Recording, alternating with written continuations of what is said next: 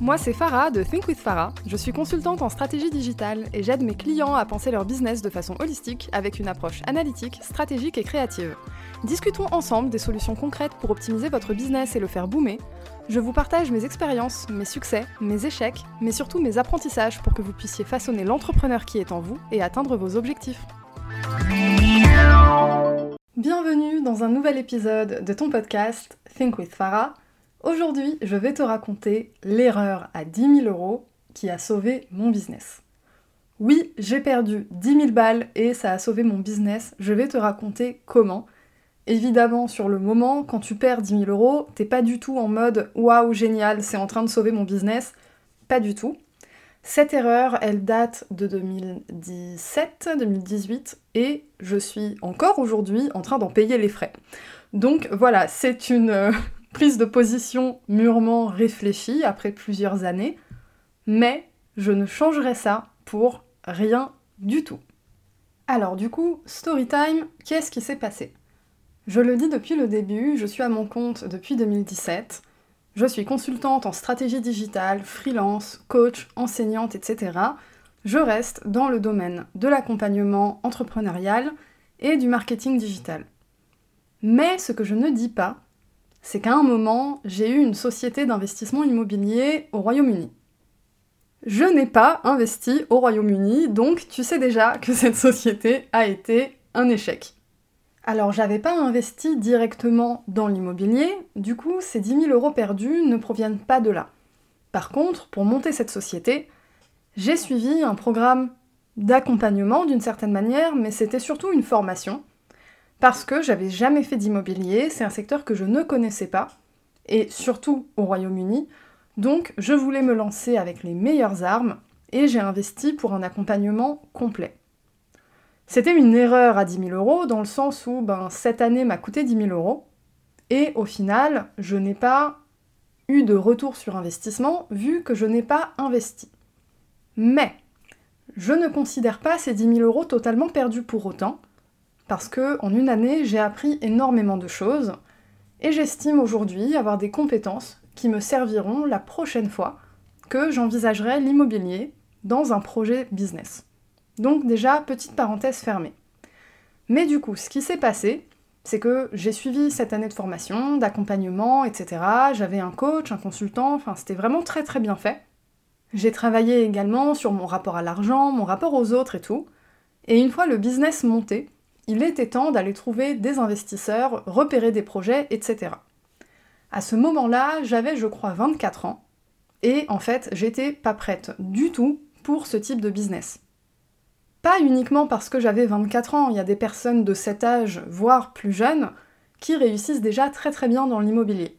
Mais ma situation à ce moment-là, j'étais freelance, j'avais aucune régularité dans mes revenus, je gagnais très peu d'argent, j'avais encore ma dette étudiante, je vivais chez mes parents, je sortais de problèmes de santé, euh, j'avais des rendez-vous mais trois fois par semaine, je pouvais pas travailler à temps plein, enfin c'était une période un peu bizarre.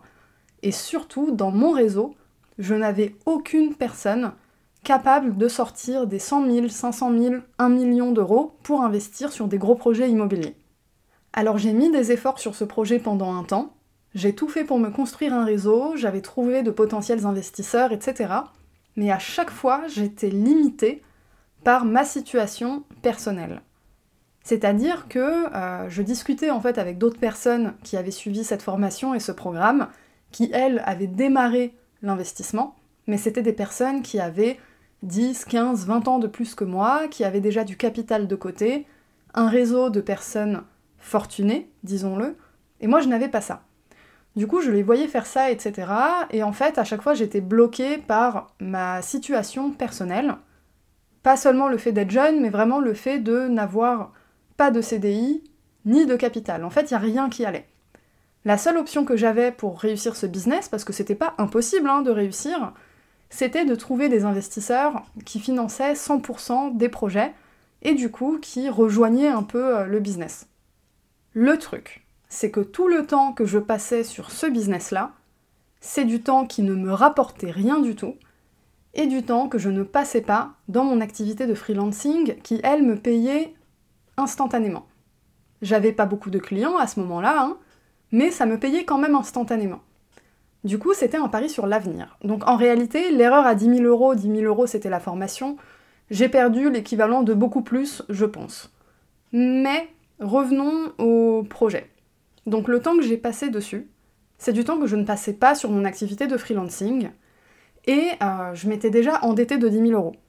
C'est-à-dire qu'à ce moment-là, ces 10 000 euros, je ne les avais pas. J'ai fait une levée de fonds pour financer ma formation. Pour dire à quel point j'étais déterminée, j'étais prête à m'endetter. Chose que j'ai fait, mais je ne l'ai pas fait non plus à l'aveugle. C'est-à-dire que dans un business, il faut prendre des risques, oui, mais il faut prendre des risques mesurés, et c'est exactement ce que j'ai fait à ce moment-là. Je ne suis pas allée m'endetter auprès d'une banque. Si j'avais fait ça, euh, je me serais mise dans la merde comme pas possible. Parce que la banque, elle te demande de rembourser capital et intérêt avec des mensualités dès le début. J'avais ni le capital ni les intérêts à ce moment-là pour rembourser ça. Du coup, qu'est-ce que j'ai fait? Je me suis dit que j'allais faire une levée de fonds, signer des contrats avec des investisseurs pour ce programme de formation, et dans les modalités du contrat, j'ai fait des contrats sur 3 ans et 5 ans. Les premières années, je ne remboursais que les intérêts une fois par an. Et les dernières années, je remboursais capital plus intérêt une fois par an. Parce que je me suis dit, tu te lances dans un truc plus grand que toi, si jamais ça foire, il te faut une porte de sortie. Ma porte de sortie, c'était ça. C'était de ne pas me retrouver dans la merde, même si le projet échouait. Et du coup, je suis très heureuse d'avoir fait ce choix-là. Parce que j'ai réussi à construire mon business sans avoir une dette de 10 000 euros sur la tête que je devais rembourser absolument dans l'urgence, etc. J'imagine pas le stress que j'aurais eu si j'avais pas organisé mes finances comme ça. Du coup, pour revenir un peu au business dans l'immobilier, j'ai passé du temps dessus et à un moment, je voyais bien que ça n'allait pas prendre tout de suite. Ça pouvait prendre, mais pas tout de suite. Sauf que j'ai regardé la réalité en face à ce moment-là, et j'étais en mode ok ma cocotte, tu gagnes pas assez d'argent dans le digital, t'as pas la même situation que tes confrères et consoeurs dans le métier, il faut que tu prennes une décision. Là aujourd'hui, qu'est-ce qui peut te faire gagner de l'argent? Et c'était mon activité dans le marketing digital en fait, mon activité de consultante en freelance. À ce moment-là, j'ai pris la décision de tout arrêter et de tout miser sur le digital parce que j'avais la vision j'avais conscience que c'est un secteur qui se portait déjà très bien, mais qui en plus allait boomer comme pas possible, que j'avais des compétences déjà très établies là-dessus, et que c'est avec ça que j'allais pouvoir construire mon capital. Et du coup, que c'est avec ça que j'allais pouvoir rembourser ma dette aussi. C'était pas le plan de départ. Le plan de départ, c'était, avec les retours sur investissement dans l'immobilier, j'allais pouvoir rembourser ces fameux 10 000 euros que j'avais investis au départ. Évidemment, ça ne se passe pas comme prévu. Mais je suis quand même très heureuse d'avoir fait ça. Cette année que j'ai passée dans l'immobilier, elle m'a appris énormément de choses. Déjà sur le secteur de l'immobilier, ce qui est pas mal, sur le marché britannique, ce qui est pas mal non plus, et également sur le rapport à l'argent. J'ai côtoyé des personnes extrêmement fortunées. J'ai été coachée par des personnes millionnaires et multimillionnaires. Juste ça, c'est une chance assez folle, parce qu'on se dit ok ces personnes existent et le fait de discuter avec elles, on se rend compte un peu de ce qu'il se passe dans le quotidien d'un business d'une personne qui pèse vraiment beaucoup d'argent. Et en fait, euh, c'est pas si différent de ce qu'on vit nous à notre plus petite échelle. Évidemment, c'est pas les mêmes types de problématiques, etc. Mais je veux dire, cette différence en fait de chiffre d'affaires entre deux personnes, lorsqu'on discute, on la sent pas vraiment au final. Et le fait de constater ça, ça m'avait fait beaucoup de bien à l'époque.